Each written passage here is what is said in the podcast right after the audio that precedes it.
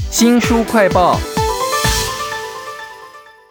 南韩的媒体环境跟台湾有什么不一样呢？在南韩呢，有一个广受观众信赖的新闻节目大主播，他的收视率最高的时候可以冲到将近百分之四哦。而且他曾经做过一件事，那就是有一个重大的新闻事件呢，他坚持之下连续报道追踪，总共两百天呢。为您介绍孙时熙的脉络新闻学，请到说书人吕维正，维正你好。哎，主持人好，各位听众朋友大家好。讲到重大的新闻啊，连续报道，我就想到说台湾有高雄气爆或者是八仙城爆，但是在南韩有什么事件值得孙时熙用两百天连续的追踪报道呢？其实也是类似的这种人祸新闻啊，就是在这个二零一四年啊，有一艘这个渡轮叫四月号，四月号的沉船事件啊，当时船上载了将近五百人，然后罹难的大概有三百出头，它里面有非常多的高中生，所以说这个案件在当时啊，引起这个韩国全国上下非常大的关注跟这种悲愤啊，也是跟这个政府各单位这个管理失当有关哈。当时的韩国的几乎所有的像这个。电视台媒体啊，他们都是看这个官方发布的内容是什么，他们就跟着报。比方说，一一开始这个官方宣布说有三百多人获救，可是呢，随着时间下去，这个获救人数就一路往下修啊，一看就根本就是一个假新闻嘛。官方也常常讲说啊，我们已经出动了什么什么什么队伍，什么什么什么技术去现场救援。那这些事情呢，到后来也查证全都是假的。那这些东西在这个孙时熙的眼中啊，他都不要报这种事情，他要报的是。现在到底多少人获救？搜救情况怎么样？所以说，这个是他跟其他的韩国的电视媒体最大不一样的地方。台湾八仙晨报跟高雄气爆的事后，我们的媒体也连续报了很多天哈。但是如果真的坚持到两百天，我想观众可能也会有点受不了。我宁可看那种比较容易消化、真假难辨，但是很戏剧化的那种，像什么朱蝶恋啊，或者是伯恩搞笑。孙时熙这个南韩的大主播，他能够忍受这种假新闻吗？他有没有哪一些什么创举呢？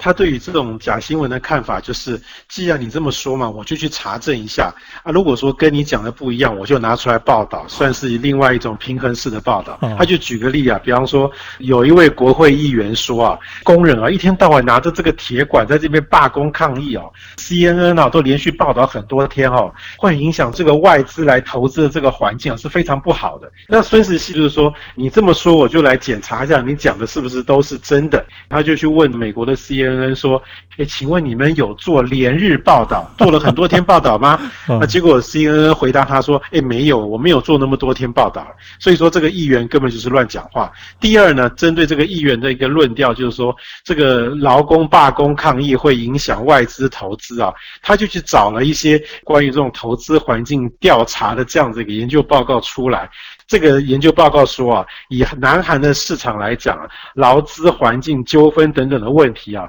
在影响外资啊是不是要投资南韩这一方面啊，其实只占第四位，也不是那个议员所讲的那么伟大。所以这个就是孙时熙认为说，我应该怎么样去报道新闻，就是把这些假的地方全部都揭发出来，让大家知道真相。哇，这是在南韩的一个超级大主播孙时熙他的坚持。而且我觉得他应该背后有人支持他，才能够坚持做两百天，然后不断的去做打脸、求证、平衡的这些报道啊。这本书是孙时熙的脉络新闻学。其实孙时熙主导之下的事件还有很多，比如说他用报道拉下了前总统朴槿惠，以及他在年轻的时候曾经参与过电视台的罢工啊。不过我在今年初看到一个新闻说，他突然离开主播台了，而且他私底下跟人有结怨呢，互相殴打，还互体告诉我。所以我还蛮好奇他这个人另外一面，这本书里头有没有讲一些有事实根据，又让你觉得他是备受争议的地方呢？其中有一个是讲这个某一个韩国的国会议员啊，在接受某一个报纸新闻访问之后，后来就不知道怎么离奇就就死亡了。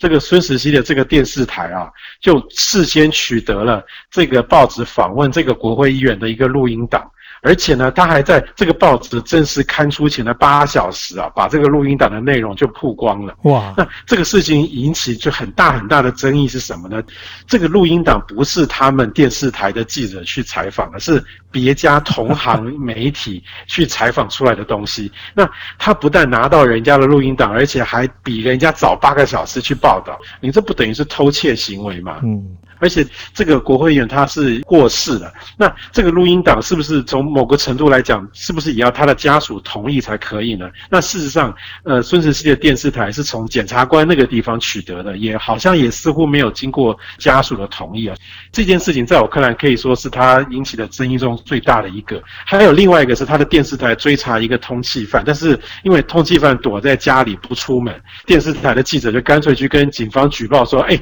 这个通缉犯在这里，你们去抓他吧。”然后在警察去抓他的时候，就顺便做了报道。那这个事情也是让媒体觉得说，你这样跟国家机器搞在一起，那这样子好像也是有违这个媒体的伦理道德吧？啊，有时候做这件事情，可能你会觉得你是在做一件正义的事，但道德跟程序上就是有争议嘛。在孙时熙的脉络新闻学当中，还不止这一件呢。我看到他有一些做法是司法不容易不择手段的。这个刚刚主持人有提到，这个孙石熙是把这个前总统朴槿惠拉下马，他怎么拉的呢？其实啊，这个就跟这个朴槿惠有个闺蜜叫崔顺实有关哈。崔顺实呢，基本上他没有任何韩国政府的官职啊，但是他后来就被控诉说是闺蜜干政，而且他本身有非常多的特权的问题。那这一切的发生啊，都是因为崔顺实有一台个人电脑。被这个孙石熙的电视台的记者拿到，那可是大家就很好奇，说这个崔顺实的平板电脑你是怎么拿到的呢？哦，这个我其实蛮有争议的。崔顺实他有一间这个办公室啊，所在的那个大楼啊，有一个管理员，他觉得啊，孙石熙是一个非常有声望、可信赖的媒体人，他觉得啊，我我只要到崔顺实的办公室啊，把门打开，然后让孙石熙旗下的电视台记者啊进去找到。什么线索？如果有益于这个正义的话，我觉得是 OK 的。所以这个大楼管理员居然就这样子啊，打开门，然后让记者在里面东翻西找，最后找到了崔顺实的电脑。哇！所以说这个新闻好像也算是偷来的吧，而且很不道德。这本书是孙时熙的脉络新闻学。刚才我们讲到前总统朴槿惠下台啊，连带的新闻也挖出了三星集团的继承人李在镕贿赂，后来被起诉了。我看到这本书讲到了一个内幕，孙石熙跟李在龙的舅舅有关系，而且这个舅舅还蛮有钱的，开了电视台，还把孙石熙找来当我们的当家主播，这样难道不会影响到他的公正性吗？其实这个金主的确是这个三星的接班人李在镕的舅舅，虽然说亲戚关系在，但是在财务上比较没有关系。李在镕的舅舅为什么要找孙石熙来，而且好像还捅自家篓子一样，给李在镕带来这么多麻烦呢？因为其实，在书里面有提到说啊，李在镕的舅舅他想要在这个韩国的政商圈子里啊左右逢源，所以实际上啊，他底下有两家媒体，一家报纸可以说是保守派，是完全是靠到政府。那一边去的，那另外电视台的部分，就是孙时熙这个部分呢，就比较靠着这个在野党的部分，所以说 对他来讲，今天不管是哪个党执政，他都可以有个旗下的媒体帮他说话。所以说从这个事情我们可以发现到，就是说，其实啊，孙时熙啊，你再厉害，如果没有一个撑得住的老板啊，其实你还是很难做事的啦。这是孙时熙的脉络新闻学啊。到目前为止，我觉得台湾。并没有这种高度受到民众信任的主播啦，还有台湾的财团，我看也没有哪一个是大到富可敌国、掌控舆论的。那你觉得孙时熙、南韩的媒体跟台湾还有哪一些比较不一样的地方呢？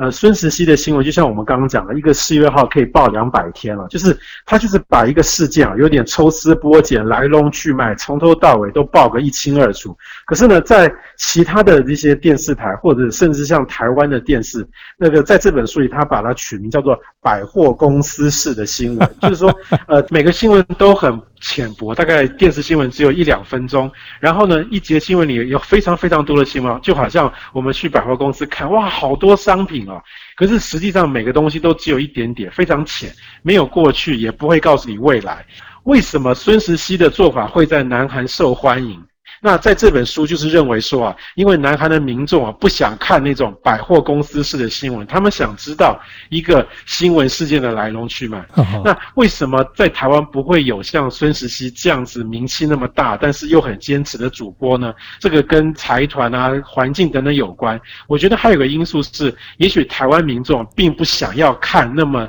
深入报道，可以搞两百天的新闻，所以说当然也就不会有像孙时熙这样子类型的主播。播出现。这本书叫做孙石熙的脉络新闻学。也许我们看到了造神运动，看到了他不为人知的比较有一点瑕疵的那一面。但是我想最重要是要看南韩跟台湾的媒体环境的差异哦。非常谢谢说书人李维正来为我们介绍这本书《孙石熙的脉络新闻学》，谢谢您，谢谢大家。